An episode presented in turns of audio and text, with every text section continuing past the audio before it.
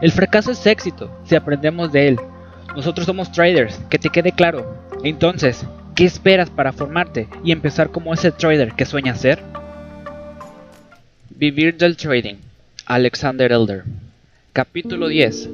La gestión del riesgo. Las emociones y las probabilidades. Las emociones del trading son tan fuertes que a menudo los traders se sienten como si estuvieran colocados. Una operación es para ellos como una entrada para el cine o para un partido de fútbol, pero el trading es una distracción mucho más cara que el cine. Nadie puede estar colocado y hacer dinero al mismo tiempo. El trading emocional es enemigo del trading exitoso. La avaricia y el miedo llevan a un trader a la ruina. Debe usted usar el intelecto en vez de operar con el instinto como guía. Un trader que se marea con los beneficios es como un abogado que empezará a contar el dinero en medio de un juicio. Un trader que se cabrea con las pérdidas es como un cirujano que se desmayará al ver sangre. Un profesional de verdad no se excita demasiado con las ganancias o las pérdidas. El objetivo en cualquier campo de actividad profesional es alcanzar la autorrealización personal, llegar a ser el mejor médico, el mejor abogado o el mejor trader. Entonces, el dinero fluye hacia ellos casi sin que se den cuenta. Usted ha de concentrarse en operar bien y no en el dinero. Cada transacción ha de manejarse con una operación quirúrgica, seriamente, con sobriedad, sin chapuzas o atajos. ¿Por qué no puede vender Johnny? Un perdedor no puede cortar sus pérdidas rápidamente. Cuando una operación empieza a ponerse fea, él se aferra a la esperanza. Le parece como si no pudiera permitirse salir de la operación. Hace cábalas sobre los márgenes y sigue confiando en un cambio de la situación. Sus pérdidas en papel van creciendo hasta que llega un momento en que lo que parecía una mala pérdida semeja casi una ganga. Al final, su broker le obliga a tragarse la píldora y aceptar el castigo. Entonces, en cuanto se sale de la operación, el mercado se dispara en la dirección que le resultaba favorable. El perdedor está listo entonces para darse de cabeza contra la pared. Si hubiera resistido un poco más, hubiera hecho una pequeña fortuna. Pero las tendencias cambian. Cuando cambian, porque la mayoría de perdedores están en la misma situación. Estos actúan impulsados por su instinto, en vez de usar su cabeza. Las emociones de la gente son parecidas, sin que importe el ambiente cultural o los niveles educativos. Un trader asustado, con las manos húmedas de sudor y el corazón acelerado, siente lo mismo, tanto si creció en Nueva York como si lo hizo en Hong Kong, sin que importe el hecho de que tenga 2 o 20 años de escolarización. Roy Shapiro, psicólogo de Nueva York, de cuyo artículo extrajimos el título de esta sección, escribe Plenos de esperanza, en el rincón de nuestro cerebro, donde tomamos nuestras decisiones de trading, la idea queda lista. Una dificultad para vender es el afecto que experimentamos hacia nuestra transacción. Al fin y al cabo, una vez que algo es nuestro, tendemos naturalmente a estimarlo. Este afecto hacia las cosas que compramos ha sido llamado afecto de permanencia por psicólogos y economistas, y todos nosotros lo reconocemos en nuestras transacciones financieras igual que ocurre con la incapacidad que tenemos para desprendernos de esa vieja prenda deportiva que cuelga en nuestro armario. El especulador está ligado por parentesco con la idea. La posición toma sentido como una extensión personal de nosotros mismos, casi como si fuera hija nuestra. Otra razón por la que Johnny no vende, incluso cuando la posición está perdiendo terreno, es porque desea soñar. Para muchos, en el momento de comprar el juicio crítico se debilita y la esperanza se adueña del proceso de decisión. En los mercados, soñar es un lujo que nadie puede permitirse. Si sus operaciones están basadas en los sueños, haría mejor gastándose el dinero en una haría mejor gastándose el dinero en un psicoterapeuta. El doctor Shapiro describe un test que muestra cómo se conduce la gente en los negocios, que conlleva azar. Primero, a un grupo de gente se le ofrece la siguiente alternativa. Participar en un juego con 75% de probabilidad de ganar 1000 dólares a la larga, u obtener una ganancia segura de 700 dólares. 4 de cada 5 sujetos escogieron la segunda opción. incluso cuando se les explicó que la primera llevaba a la ganancia de 750 a la larga. La mayoría toma una decisión emocional y se conforma con una ganancia inferior. Otro test. Un grupo de gente debe escoger entre una pérdida segura de 700 dólares o bien participar en un juego que conlleva a la larga un 75% de probabilidad de perder 1000 dólares y un 25% de no perder nada. 3 de cada 4 escogen la segunda opción, condenándose así a perder 50 dólares más de lo necesario. Al tratar de evitar el riesgo, maximizan sus pérdidas. La gente que hace trading dominada por sus emociones quiere ganancias seguras y rechaza las apuestas interesantes, que incluyen una parte de incertidumbre. Sin embargo, se embarcan en juegos arriesgados para evitar asumir pérdidas seguras. Tomar beneficios rápidamente y aplazar la aceptación de las pérdidas es algo que va con la naturaleza humana. La conducta irracional aumenta cuando la gente se siente presionada. Según el Dr. Shapiro, las apuestas de más riesgo se incrementan en las dos últimas carreras del día. Es el trading emocional lo que destruye a los perdedores. Si revisa usted sus anotaciones, verá que los daños verdaderos a sus cuentas proceden de unas pocas pérdidas importantes o por una larga serie de pérdidas ocasionadas mientras intentaba salir de un hoyo. La buena gestión del dinero le evitará para empezar caer en hoyos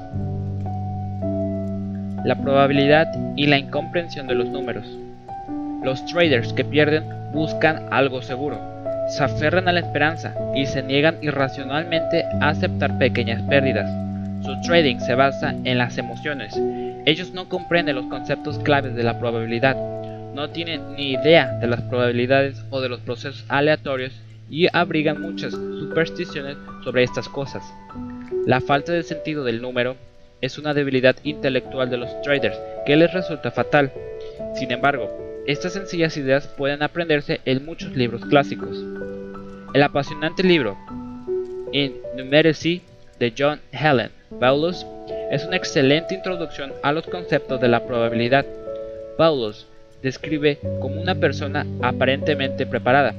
Le dijo durante un cóctel, si la probabilidad de que llueva el sábado es de 50% y de 50% para el domingo, entonces es seguro de que tendremos un fin de semana con lluvia. Alguien que comprende tan poco acerca de la probabilidad es seguro que perderá dinero si, hace trading.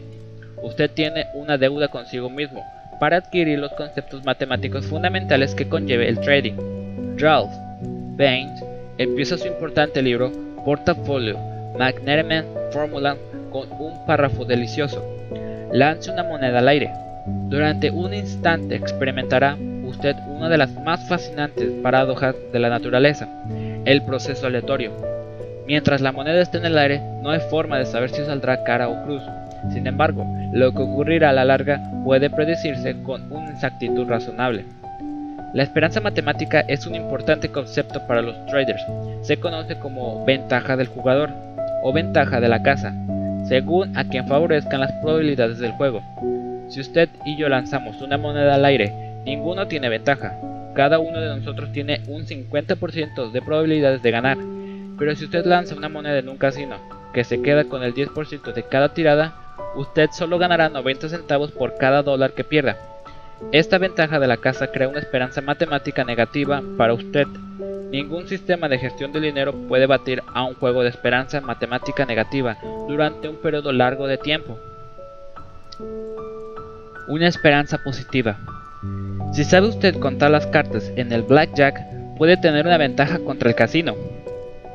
Una ventaja le permite ganar más veces de lo que pierde en un periodo de tiempo largo. Una buena gestión del dinero puede ayudarle a hacer más dinero, aprovechando su ventaja, y a minimizar las pérdidas. Sin una ventaja, haría usted mejor destinarlo su dinero a obras de caridad. En el trading, la ventaja procede de un sistema que entrega mayores ganancias que pérdidas, retrasos de ejecución y comisiones.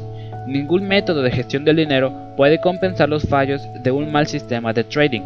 Solo puede usted ganar si opera con una esperanza matemática positiva, un sistema de trading sensato. Especular a base de intuiciones conduce al desastre, Muchos traders actúan como ebrios, merodeando por un casino, yendo de juego en juego. Los retrasos de ejecución y las comisiones destruyen a los que operan con exceso. Los mejores sistemas de trading son toscos y robustos, se componen de unos pocos elementos. Cuanto más complejos son los sistemas, más elementos pueden fallar. A los traders les gusta optimizar sus sistemas utilizando los datos históricos. El problema estriba en que su broker no le permite que usted haga sus operaciones en el pasado. Los mercados cambian y los parámetros ideales para el pasado pueden ser buenos para el día de hoy. En vez de ello, intente desoptimizar su sistema. Estudie cómo se comporta en condiciones desfavorables. Un sistema robusto se mantiene bien cuando los mercados cambian y es muy probable que en el mundo real funcione mejor que un sistema mejor optimizado. Finalmente, cuando desarrolle un buen sistema, no lo embrolle, diseñe otro si le gusta andar enredado. Como dijo Robert Preacher, la mayoría de traders cogen un buen sistema y lo destruyen al tratar de hacerlo perfecto. En cuanto disponga de un buen sistema de trading, habrá llegado el momento de fijar las reglas para la gestión del dinero. La gestión del dinero. Suponga que he puesto un penique tirando una moneda al aire. Cara, gano yo. Cruz, pierde usted. Supongamos que dispone usted de 10 dólares y que yo tengo un dólar. Incluso, aunque yo tenga menos dinero, tengo poco miedo. Podemos jugar durante mucho tiempo, a menos que dos brokers se interpongan entre nosotros y nos vayan drenando el capital a base de comisiones y retrasos de ejecución las probabilidades cambian totalmente si usted y yo subimos la apuesta a un cuarto de dólar. Si yo tengo solo un dólar, entonces una sucesión de solo cuatro pérdidas encadenadas me sacará del juego. Si tiene usted 10 dólares puede permitirse perder un cuarto de dólar 40 veces consecutivas. Una serie de cuatro pérdidas es mucho más probable que una de 40, siendo el resto de factores iguales. El trader más pobre es el que primero se arruina. La mayoría de aficionados piensan que los otros factores distan mucho de ser los mismos. Ellos se consideran bastante más listos que el resto de nosotros. La industria del trading trabaja duro para reforzar este espejismo, diciendo a los traders que los ganadores se quedan el dinero de los perdedores. Tratan así de ocultar el hecho de que el trading es un juego de suma negativa los aficionados chulos asumen riesgos desproporcionados, generando comisiones para los brokers y beneficios para los operadores del parquet, y cuando se expulsan a sí mismos del mercado, son reemplazados por nuevos primos que buscan la primavera eterna. Ante todo, sobrevivir. El primer objetivo de la gestión del dinero es asegurar la supervivencia. Debe usted evitar los riesgos que podrían sacarle del mercado. El segundo objetivo es obtener una rentabilidad uniforme, y el tercero sacar una alta rentabilidad si es posible, pero la supervivencia es lo primero. No arriesgue todo el fajo, es la primera regla del trading. Los perdedores la violan cuando apuestan demasiado en una sola operación. Estos continúan apostando lo mismo e incluso más durante una mala racha. La mayoría de traders se queman tratando de operar para salir de un bache. Una buena gestión del dinero ante todo le evitará que caiga en el bache. Cuanto más profundamente caiga, más resbaladizo será el agujero. Si pierde un 10%, ha de ganar un 11% para recuperarse, pero si pierde un 20%, ha de ganar un 25% para quedar empatado. Si pierde un 40%, entonces ha de ganar un desmensurado 67%. Y si pierde el 50%, necesita un 100% simplemente para recuperarse. Mientras que las pérdidas crecen Aritméticamente, las ganancias necesarias para la recuperación se incrementan geométricamente. Debería usted saber por anticipado cuánto puede permitirse perder, es decir, saber cuánto y a qué nivel cortará las pérdidas. Los profesionales huyen tan pronto como huelen los problemas y vuelven a entrar cuando lo consideran conveniente. Los aficionados aferran a la esperanza. Hágase rico, poco a poco. Un aficionado que pretende hacerse rico de golpe es como un mono sentado sobre una rama delgado. Cuando intenta atrapar una fruta madura, la rama se rompe bajo su peso. Los traders institucionales como grupo suelen tener más éxito que los traders privados. Están comprometidos ante sus jefes, lo cual refuerza la disciplina. Si un trader pierde por encima de su límite en una sola operación, se le echa a la calle por insubordinación. Si pierde más allá de su límite mensual, se le suspende para el resto del mes y se convierte en el chico de los recados, llevando café a los otros traders. Si excede el límite de pérdidas mensual, durante varios meses consecutivos, la compañía o lo despide o lo cambia de sitio. Este sistema hace que los traders institucionales eviten las pérdidas. En cambio, los traders privados han de ser sus propios vigilantes. Un aficionado que abre una cuenta de trading de 20 mil dólares y espera convertirla en un millón antes de dos años es como un adolescente que se fuga a Hollywood para llegar a ser cantante de pop. Puede tener éxito, pero las excepciones no hacen más que confirmar la regla. Los aficionados intentan enriquecerse, pero se destruyen cuando asumen riesgos más grandes. Pero si disponen de cuerda suficiente, se ahorcan.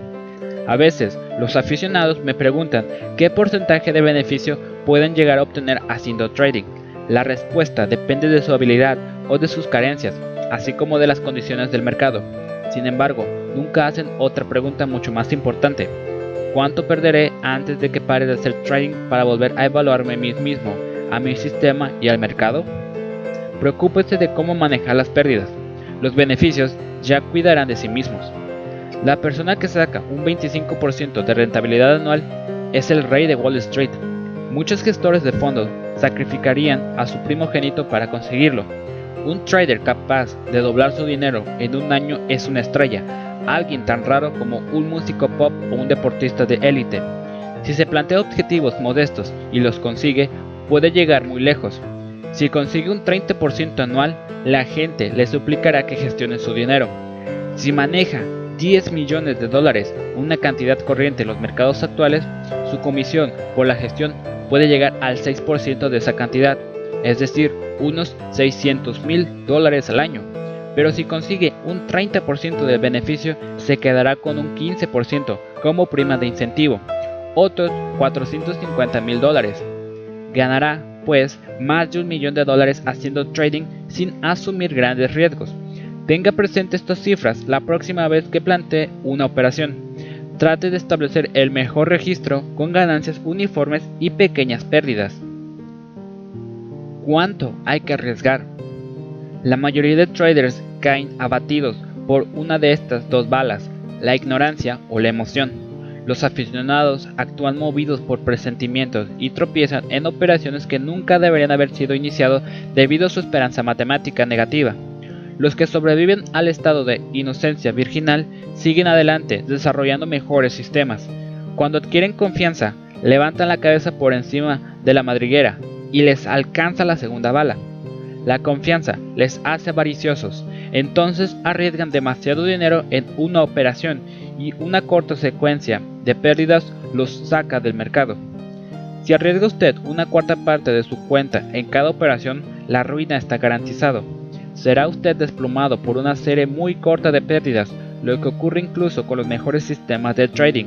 Incluso si arriesga solo una décima parte de su cuenta, no sobrevivirá demasiado tiempo. Un profesional no puede permitirse más que un pequeño porcentaje de sus disponibilidades en una única transacción. El aficionado, por otra parte, tiene la misma actitud hacia el trading que el alcohólico hacia la bebida. Se sienta para distraerse un rato y acaba destruyéndose a sí mismo. Numerosas pruebas han demostrado que la máxima capacidad que un trader puede arriesgar sobre una operación aislada sin dañar sus perspectivas a largo plazo es de un 2% de su disponibilidad. Este límite incluye retrasos de ejecución y comisiones. Si dispone de 20 mil dólares en su cuenta, no puede arriesgar más de 400 dólares en una sola operación. Si dispone de más de 100 mil dólares, no puede arriesgar más de 2 mil en una transacción. Pero si solo tiene 2 mil dólares en su cuenta, entonces no arriesgue más de 200 por operación. La mayor parte de aficionados sacuden la cabeza cuando oyen esto, Muchos de ellos tienen pequeñas cuentas y la regla del 2% les arranca las fantasías de un rápido enriquecimiento. Del otro lado, los profesionales más exitosos encuentran la regla del 2% demasiado alta. Ellos no permiten arriesgar más de un 1 o 1.5% en cada operación. El 2% establece un robusto suelo a la cantidad de daño que el mercado puede infligir a sus cuentas Incluso una serie de 5 o 6 operaciones perdedoras no paralizará sus propósitos. En cualquier caso, si está operando para conseguir los mejores resultados, no querrá mostrar más de un 6 u 8% de pérdidas mensuales. Cuando llegue a ese límite, deje de operar durante el resto del mes. utilice este periodo de enfriamiento para someter a un examen su actuación, sus métodos y los mercados. La regla del 2% le mantiene alejado de las operaciones peligrosas. Cuando su sistema le dé una señal de entrada, vea dónde puede colocar un stop que resulte razonable. Si esto expone más de un 2% de su disponibilidad, prescinda de la operación. Mejor esperar hasta una operación que le permita un stop más ajustado. Esperar a que aparezca una transacción reduce la excitación del trading, pero refuerza su beneficio potencial.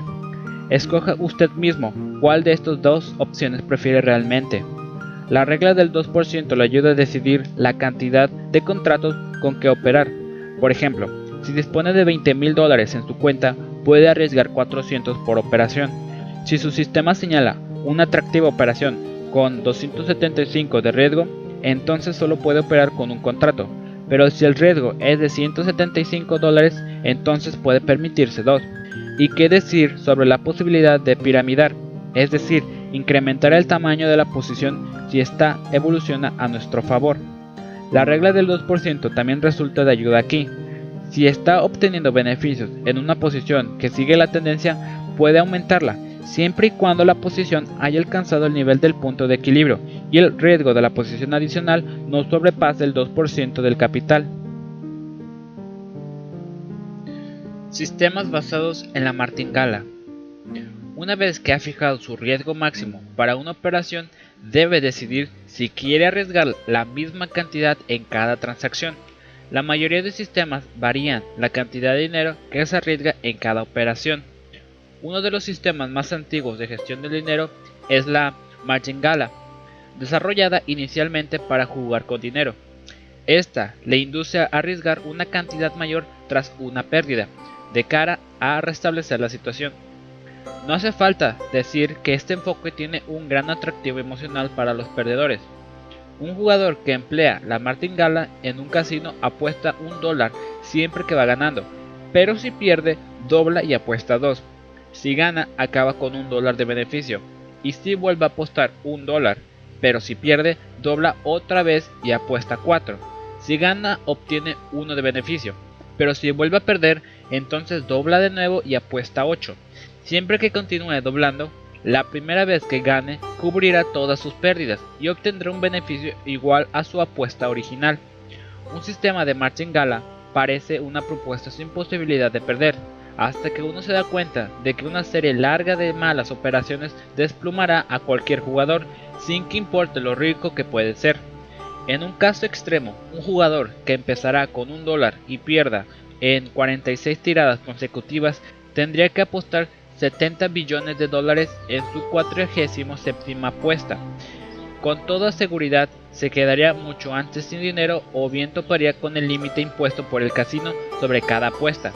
Un sistema de martingala resulta fútil si usted quiere una esperanza matemática negativa o nula. Es autodestructiva, aunque usted disponga de un sistema ganador y una esperanza positiva. A los aficionados les gustan los sistemas basados en la martingala, debido a su atractivo emocional. Existe la superstición muy extendida de que solo uno solo puede tener mala suerte hasta un cierto punto a partir del cual la suerte se ve forzada a cambiar. Los traders fuerzan a menudo las transacciones tras sus revés. Un perdedor que lucha para recuperarse dobla a menudo el tamaño de su operación tras una pérdida. Este es un método de gestión del dinero muy pobre. Si desea variar el volumen de su trading, la lógica dice que debería operar más a menudo cuando su sistema se sincroniza con el mercado y está ganando dinero. Conforme aumenta su cuenta, el 2% le permite operaciones de mayor talla. Por el contrario, debería restringir el número de operaciones cuando su sistema pierde el paso con el mercado y va usted perdiendo dinero. El F óptimo. Algunos traders que desarrollan sistemas informatizados de trading creen en lo que ellos llaman el F óptimo. La fracción de capital que arriesgan en cualquier operación depende de una fórmula basada en los resultados de su sistema de trading y del tamaño de su cuenta. Es un método complejo, pero tanto si lo usa como si no, puede sacar de él algunas ideas interesantes. Rolf Baines mostró en su libro Portfolio Magnetic Man Formulas que 1. El F óptimo cambia constantemente. 2. Si opera más allá del F óptimo, no obtiene ningún beneficio y está virtualmente seguro de ir a la ruina. 3. Si opera menos del F óptimo, su riesgo disminuye aritméticamente, pero sus beneficios decrecen geométricamente. Hacer trading con el F óptimo es emocionalmente duro, porque puede llevar a pérdidas máximas del 85%. Se debería intentar solamente si se dispone de auténtico capital riesgo. El punto clave aquí es que si opera por encima de la fracción óptima, está seguro de destrozar su cuenta. La lección es, si duda, apueste menos. Las pruebas informáticas de las reglas de gestión del dinero han confirmado varias reglas y observaciones de los viejos tiempos. La verdadera medida del riesgo financiero de cualquier sistema es su mayor operación perdedora. Esta depende de la longitud de una serie adversa de operaciones que nunca se pueden prever. La diversificación puede amortiguar las pérdidas máximas. Usted puede diversificar operando en varios mercados y usando diferentes sistemas. Los mercados muy relacionados, como por ejemplo las divisas, no ofrecen una verdadera diversificación. El trader modesto debe conformarse con seguir una regla muy simple, poner todos los huevos en la misma cesta y vigilarlos con ojos de águila. Según Baines, las pruebas con ordenador han probado varias de las reglas comunes de la gestión del dinero.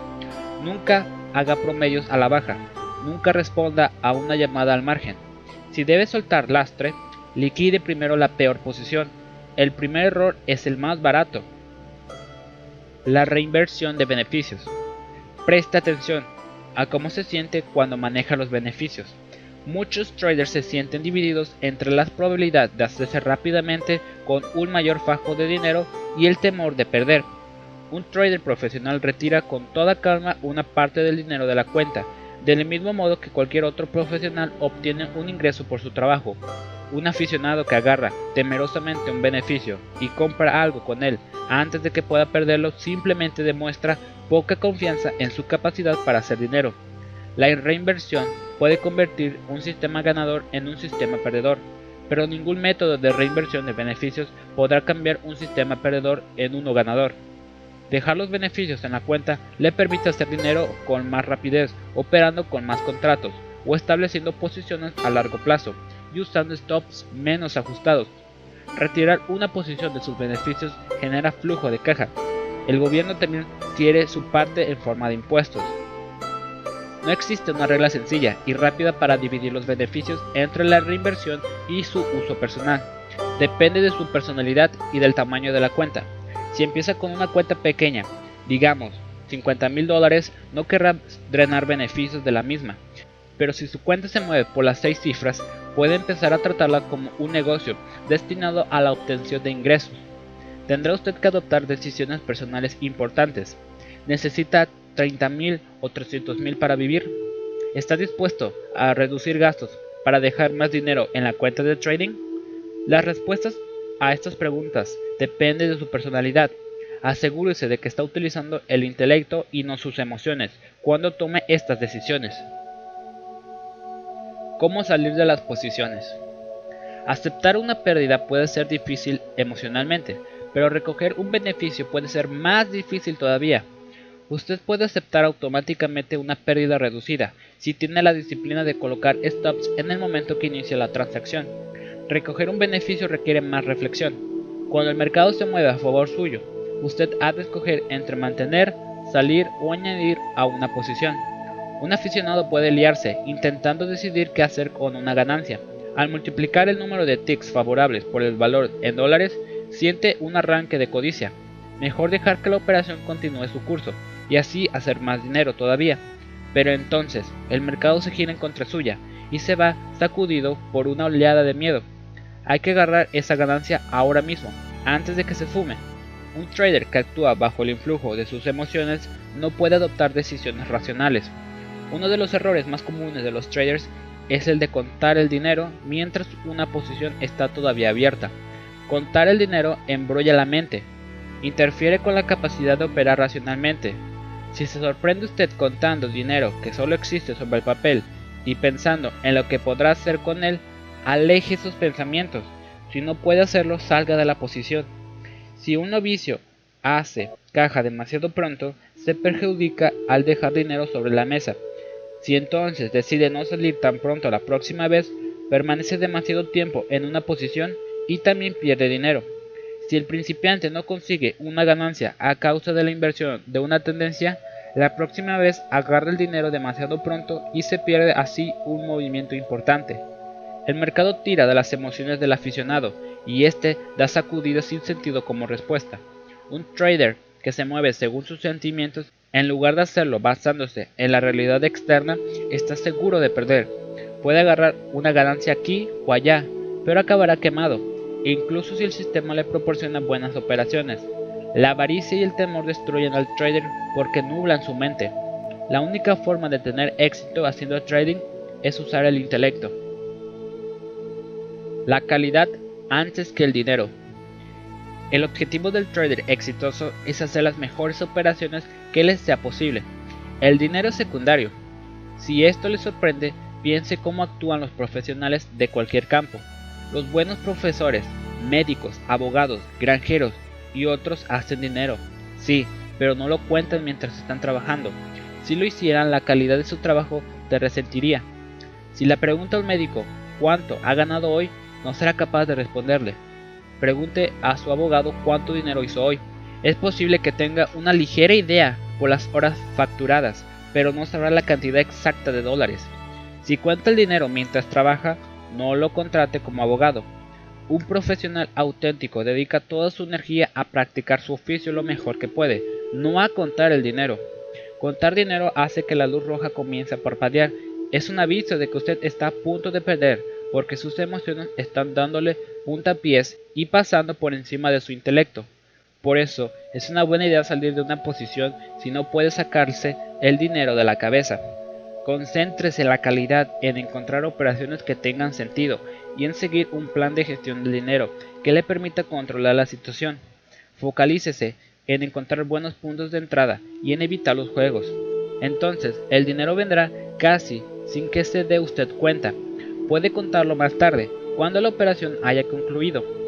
Un buen trader debe concentrarse en la búsqueda de las buenas operaciones y en acabarlas debidamente. Un profesional estudia los mercados constantemente, busca oportunidades, perfila sus habilidades para gestionar el dinero y así sucesivamente. Si le pregunta a usted cuánto dinero va a ganar con una operación en curso, verá que solo tiene una idea general de estar muy por encima del juego o un poco por detrás. Como otros profesionales, se concentra en practicar su oficio y pulir sus habilidades. No cuenta el dinero mientras la operación está viva él sabe que ganará dinero siempre y cuando haga lo que debe hacer en los mercados.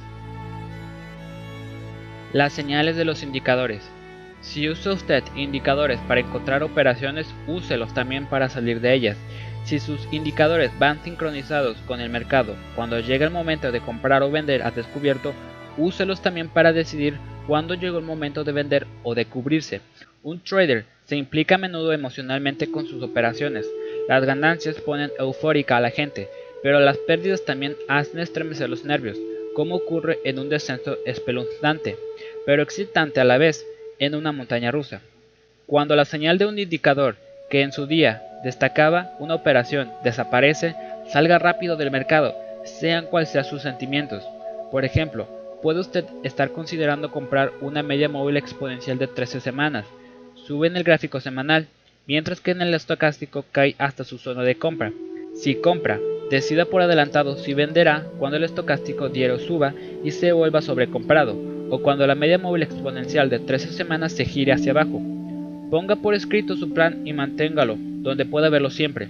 Puede usted haber vendido al descubierto, porque el histograma del MAC marcó puntos hacia abajo y el Elder Ray dio una señal de venta. Decida por adelantado si se cubrirá cuando el Elder Ray de una señal de compra, o cuando el histograma del MAC se gira hacia arriba. Ha de decidir por adelantado qué señal seguirá. Habrá muchas señales y el mejor momento para decidir es antes de entrar en la operación. Dianas de beneficio, Elliott y Fibonacci. Algunos traders tratan de establecer dianas de beneficio. Quieren vender en situación de fortaleza, cuando los precios tocan su resistencia, o comprar en situación de debilidad, cuando los precios llegan hasta el soporte. La teoría de las ondas de Elliot es el método principal para intentar pronosticar los puntos de inversión. R. N. Elliot escribió varios artículos sobre el mercado de acciones y un libro, Nature's Law.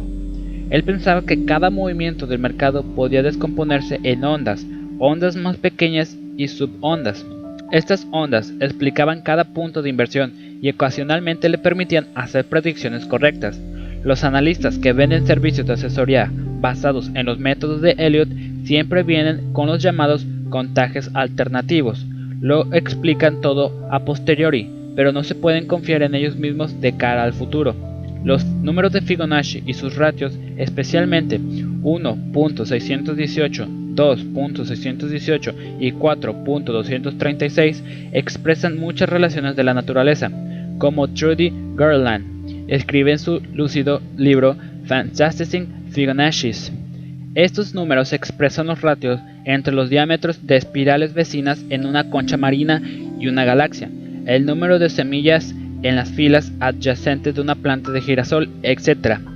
Elliot fue el primero en apuntar que estas relaciones también se aplican a los mercados financieros.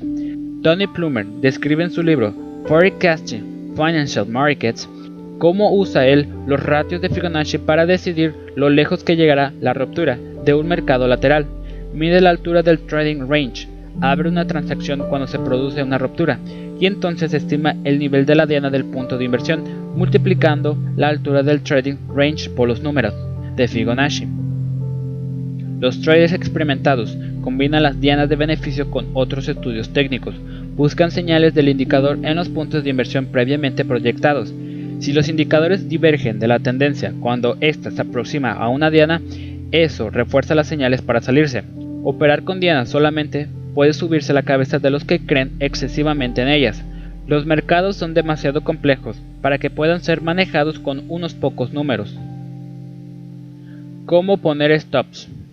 Los traders serios colocan sus stops en el momento que inician una operación. Conforme el tiempo pasa, los stops dejan ajustarse para reducir la cantidad de dinero sometida a riesgo y proteger una buena tajada del beneficio. Los stops deberían moverse solo en un sentido, la dirección de la operación. A todos nos gusta esperar que una operación tendrá éxito, y el stop es un trozo de realidad que nos protege de caer en esperanzas vanas. Cuando usted está largo, puede conservar sus stops o subirlos, pero nunca bajarlos. Cuando está corto, puede conservar sus stops o bajarlos, pero nunca subirlos. Dar espacio libre a una posición perdedora es un juego de perdedores, si una posición no está funcionando como debería, muestra que su análisis fue incorrecto o que el mercado ha cambiado. Entonces es el momento de salir corriendo. Los traders serios usan los stops de la misma forma que los marinos usan los trinquetes. Los perdedores que mueven los stops sin tener en cuenta el mercado están votando a favor de la fantasía y en contra de la realidad. Aprender a colocar los stops es como aprender a conducir defensivamente. La mayoría de nosotros aprendemos las mismas técnicas y entonces las adaptamos a nuestro estilo personal. Las que siguen son las reglas básicas para colocar los stops. 1. Orden de stop loss. Coloque el stop en el momento de entrar en la transacción. Hacer trading sin un stop es como pasear por la quinta avenida de Manhattan sin llevar los pantalones puestos. Puede hacerse, yo he visto gente que lo hace, pero no vale la pena. Un stop no le protegerá contra un mal sistema de trading. Lo más que se puede hacer es reducir los daños. Una orden de stop loss limita su riesgo a pesar de que no funcione siempre. A veces los precios hacen un gap, un hueco a través del stop. Un stop no es una herramienta perfecta, pero sí el mejor útil defensivo del que disponemos. Cuando compre, coloque su stop por debajo del nivel de soporte más reciente. Cuando pase corto, coloque su stop por encima del nivel de resistencia más reciente. El sistema parabólico va moviendo los stops en el sentido de la operación conforme va pasando el tiempo y según va cambiando los precios. Si usa el sistema de trading de la triple pantalla, coloque su stop tras entrar en la operación y en el extremo del rango de los dos últimos días. Evite aquellas operaciones cuyo stop lógico exponga más del 2% de su disponible. Este límite incluye retrasos de ejecución y comisiones. 2.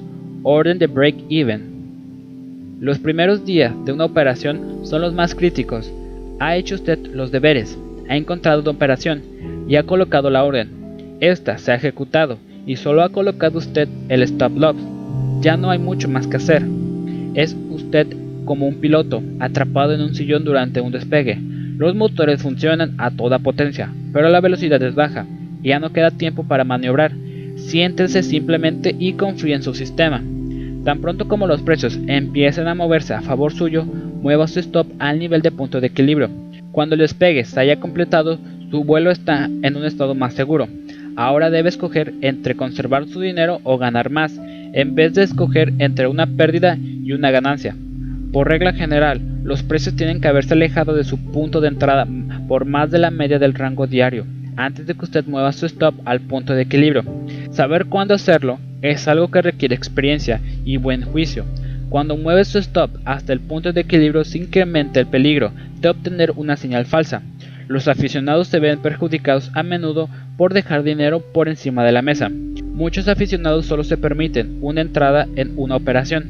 Sin embargo, no hay nada malo en reentrar en una transacción después de haber sido desalojado de la misma por un stop los profesionales siguen intentando entrar hasta que consiguen una buena entrada, usando una apretada gestión del dinero.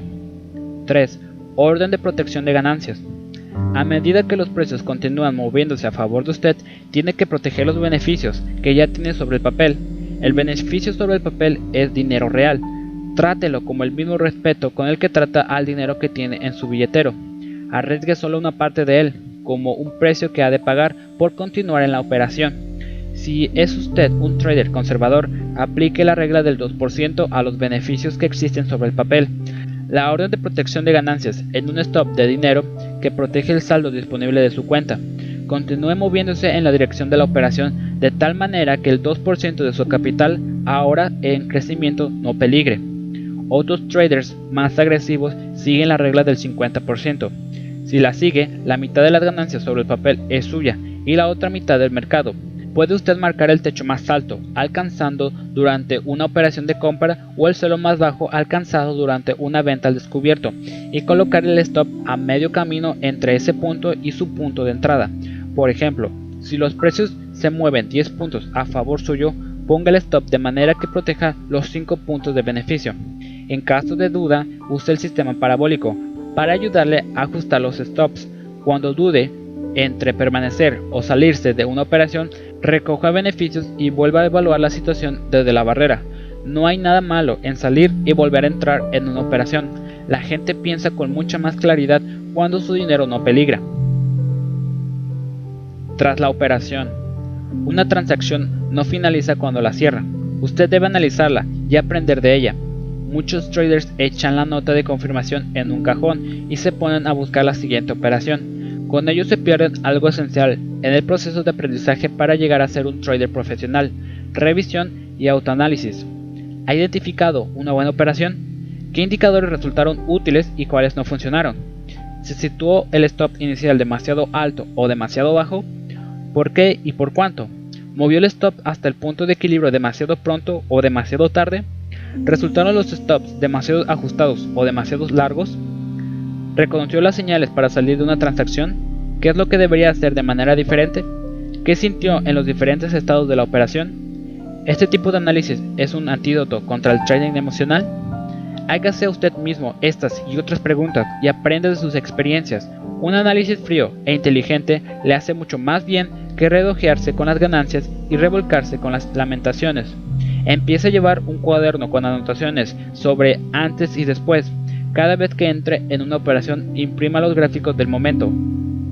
Péguelos en la hoja izquierda del cuaderno y apunte abajo las razones para comprar o vender al descubierto. Escriba también el plan de manejo de la transacción. Cuando salga de la operación, imprima de nuevo los gráficos y péguelos en la hoja derecha del cuaderno. Ponga por escrito las razones que le hicieron salir y liste lo que hizo bien y lo que hizo mal. Con todo ello tendrá un registro visual de sus operaciones y pensamientos. Este cuaderno le ayudará a aprender del pasado y descubrir puntos ciegos en su pensamiento. Aprenda de la historia y aproveche sus experiencias.